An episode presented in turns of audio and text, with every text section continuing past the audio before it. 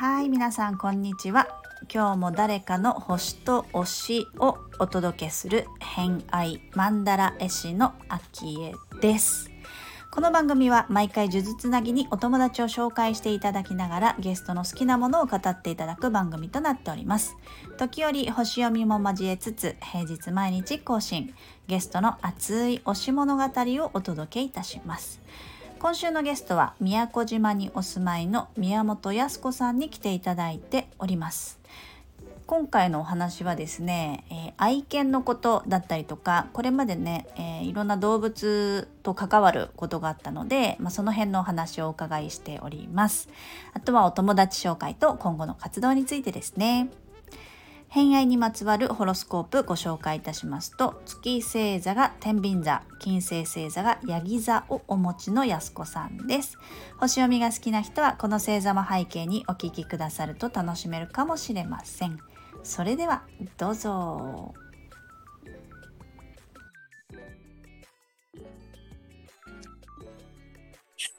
で、えっ、ー、と、最後の話、愛犬のお話。えっ、ー、と、今は、今飼ってらっしゃるんですか？今は実家にいます。実家に、えっ、ー、と、茨城の方にいらっしゃるんですね。そうですね。もう15歳になるプードルと、ジョラブラドールがいて、うん、へえ。もう、宮古に来るっていうことになった時から、まあ実際離れなきゃいけない。そこでずっと、くーって悩んでて。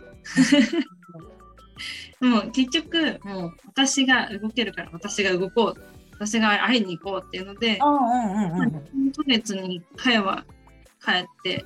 3ヶ月に1回 ?2、3ヶ月、3ヶ月、あ、相手も4ヶ月。で、帰って。会いたいから会いたいから。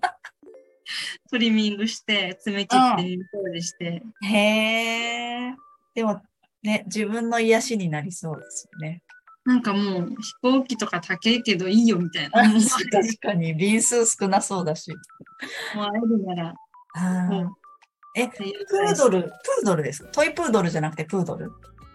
トイトイですね。トイプードル。そう3結結構差があるんですね。ラブラトールですね。そうなんですラブラドール、そう、もともとその専門学校にいた時の担当犬で、ああ、うんうん、コースだったんで、あの、担当犬が、あの、プードルか、プードルだったんですけど、ドッグトレーナーの友達がラブを持ってて、うん、で、卒業するときに、どうしても、こっちでもう預かれない、家に持ち帰れないから、里親に出すみたいな話になってて、さすがにそれはちょっとかわいそうだよと思って 私がもしね、親に聞いて、まあ、うちで帰るなら、あの、様子も連絡できるし、どんな状態かとか会いに来てもいいしっていうので、親に相談したら いいよって言うから、いいんだと思って。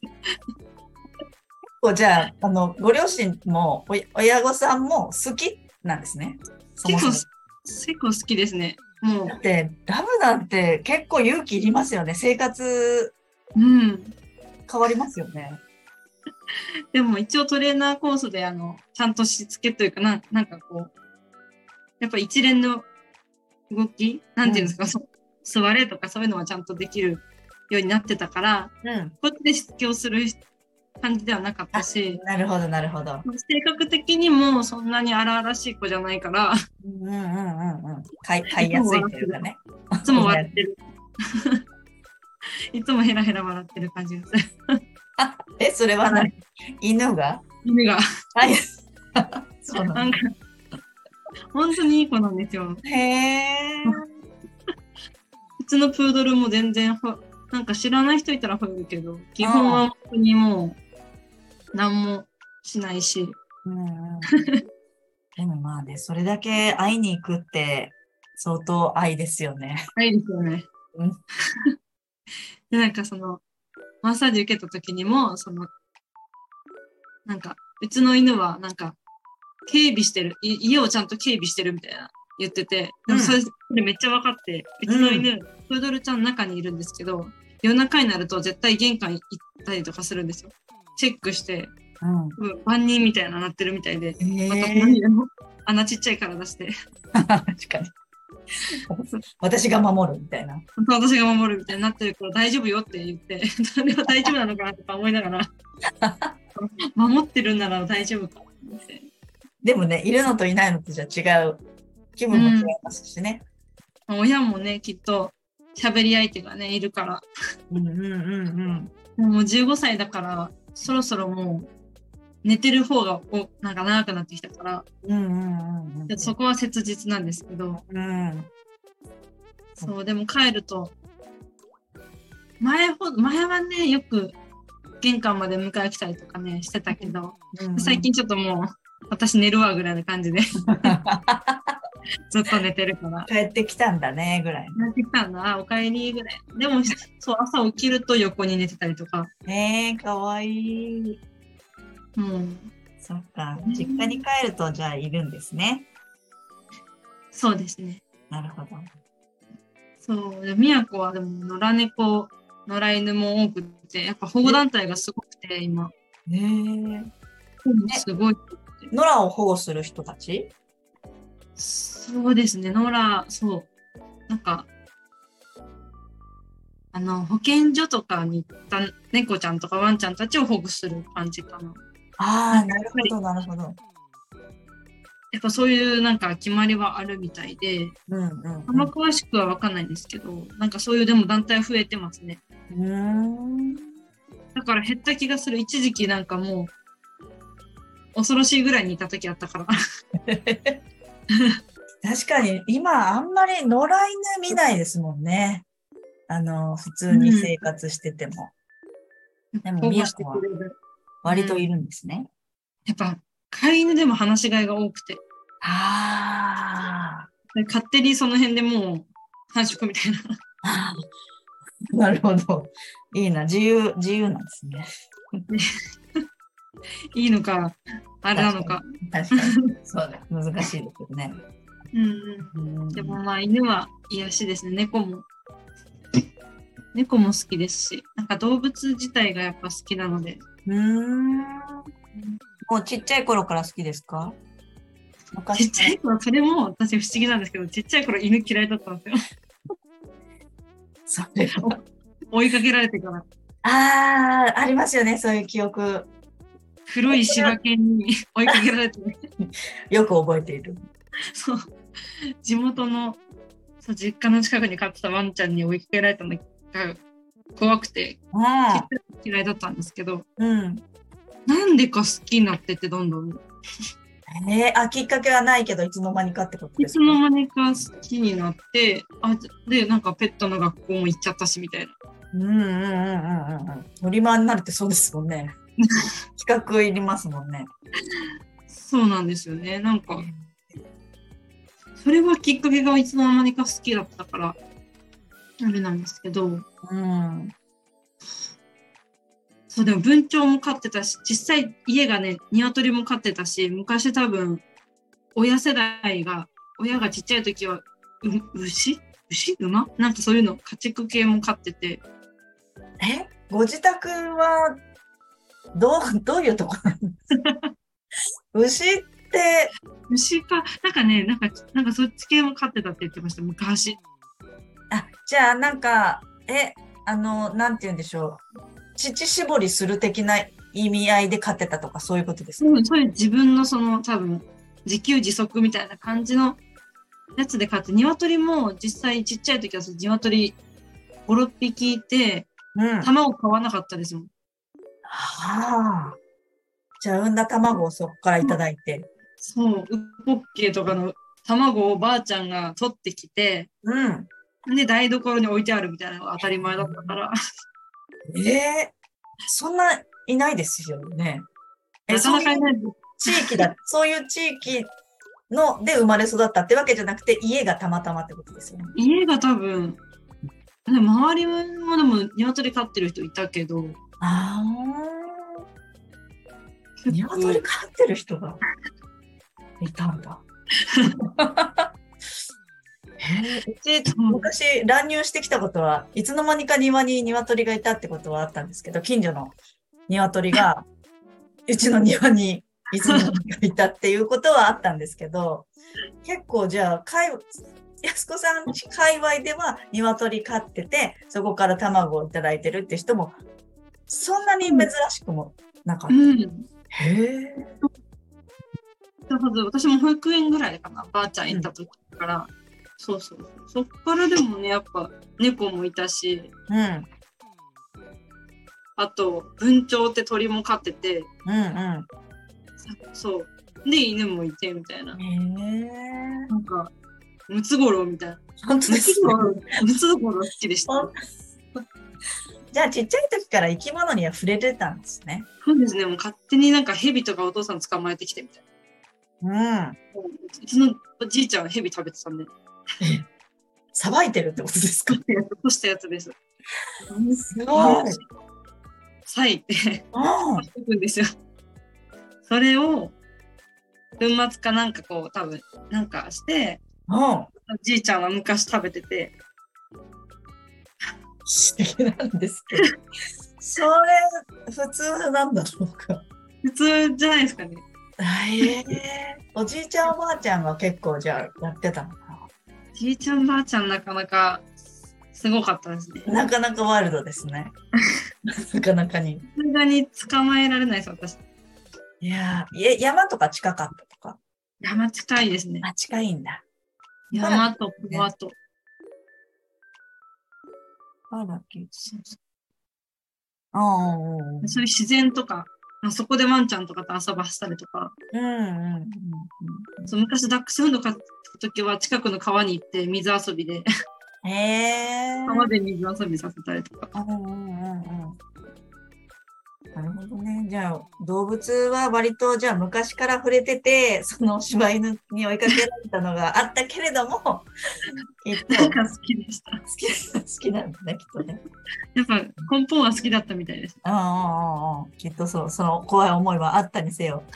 面白いですね。でもその、結構切り替わりがどっかでいつの間にか真逆にっていうか、そういうことが多いのかもしれないですね。確かに、本当に不思議です。ね、不思議ですね。わかりました。まあ、一通り今お話好きなもののお話を聞いたんですけれども、はい。はい。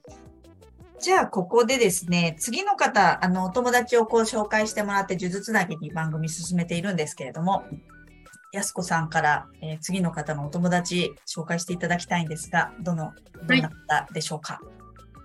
えっと、2年前にそのヨガインストラクターを取るために、えっと、宮古でその講座が開催された時に仲良くなったお友達なんですけど、うん今は、あの、逗子の、逗子葉山葉山にもともと住んでる子なので、そこでヨガのインストラクターをやってる子。で、あと、酵素、ん？浄化酵素ファスティングうんっていう講師の免許も取ってて、いろいろそういう活動をしてる子を紹介したいなと思っております。はい。ヨガインストラクターで、ファスティング、酵素ファスティング。はい。ねこの前、そう、梅酵素とかのイベントを一緒にやった子です。え。うんあうん私も家で採れた無農薬の梅を持って行って、うん。で、その友達と、と、みんなでやろうかっていうので、イベントをやって、へえ。そう。今は葉山に住んでらっしゃるんですね。まあ、そうですね、葉山で。何ヨガインストラクターの資格を取る時のメンバーだったってことですかそうです、第1期生で、宮古島で、そうですね、こっちで来て、うんうん。宮古島でそのインストラクターの資格を取る講座をい短期講座で1ヶ月あった時で、そこで仲良くなって同い年だったので、うんうんそう、それで仲良くなった友達感じです。資格を取るのに1ヶ月だけ都に来たってことですか？そうです、そうです、そうです。へえ。まあ、結構いろんなところから来て。ああ、あの、海外とかよくありますもんね。海外で1ヶ月集中して取る。それの都バージョンってことですね。宮古バージョン。ええコロナの時期だったので、ああ、うん、そっか、そうそう2年前だとそうですよね。真っ只中ぐらい？がっちり、がっちりコロナでしたね。確かに。そうか。ね、あの頃はいろいろと皆さんね、変革の時期だから、うん。ね、出会う人も面白かったりしますよね。わうんうんかりました。じゃあその方にちょっとつなぎをして、えー出ていただけるようだったら、ちょっと聞いてみたいと思います。はい。はい。じゃあですね、最後は、えっ、と、何か告知があればお伺いしてるんですけれども、これからの活動だったりとか、えー告知があれば教えていただけますでしょうか？えっと、まあ、今後は、まあ、自分のそのセラピストとしてのお仕事をやっていきたいなと思うので、まあ、インスタグラムにちょこちょこやっていきたいなと告知はしていこうかなと思うので、興味があれば、はい。私の都の日常とともに 楽しんでいただければと思うので、わかりました。はい。都の日々とともに、インス日タグラム。一応あのその DM させてもらってるインスタグラムの方で告知とかいろいろ今後はしようかなっていう感じですかね。そうですね。まあ、プラスでもう一個のアカウントもあるんですけど、まあ、そっちでも飛べるので、うんうんうんうん。そこはプライベートのやつの方が稼働すると思うんで、うんうん。トップページに貼ってあるとこですね。はい。はい。わかりました。じゃあこれからのセラピスト、今修行中だと思うので、これからいろいろと整えて、えーやっていこうかなっていうところだと思うので、気になる方は、えっ、と、フォローしてチェックよろしくお願いいたします。はい。ということで、えー今日はご出演ありがとうございました。ありがとうございます。はい。また、あの、配信が始まりましたらご連絡いたしますので、はい。はいよろしくお願いします。お願いします。はい、ということで今回の「偏愛マンダラジオ」いかがだったでしょうか？今日は最終回なのでねやすこさんは最後になりますが、えーご出演いただきましてありがとうございましたなんかこうやって回を重ねていくと、まあ、私とこうヨガのつながりだったりっていうのもありますしいろんな方がですねどっかしらでなんかつながってるなっていうのを最近よく感じるシチュエーションが多いんですよね。なんか重ねるっていくっていうのはまたいろんな気づきが違う意味でねあったりするんだろうなって思いながらちょっと未来への期待も、うん、感じている今日この頃でございます。はい、で今日は、えー木曜日になりますので明日金曜日一日空きますね。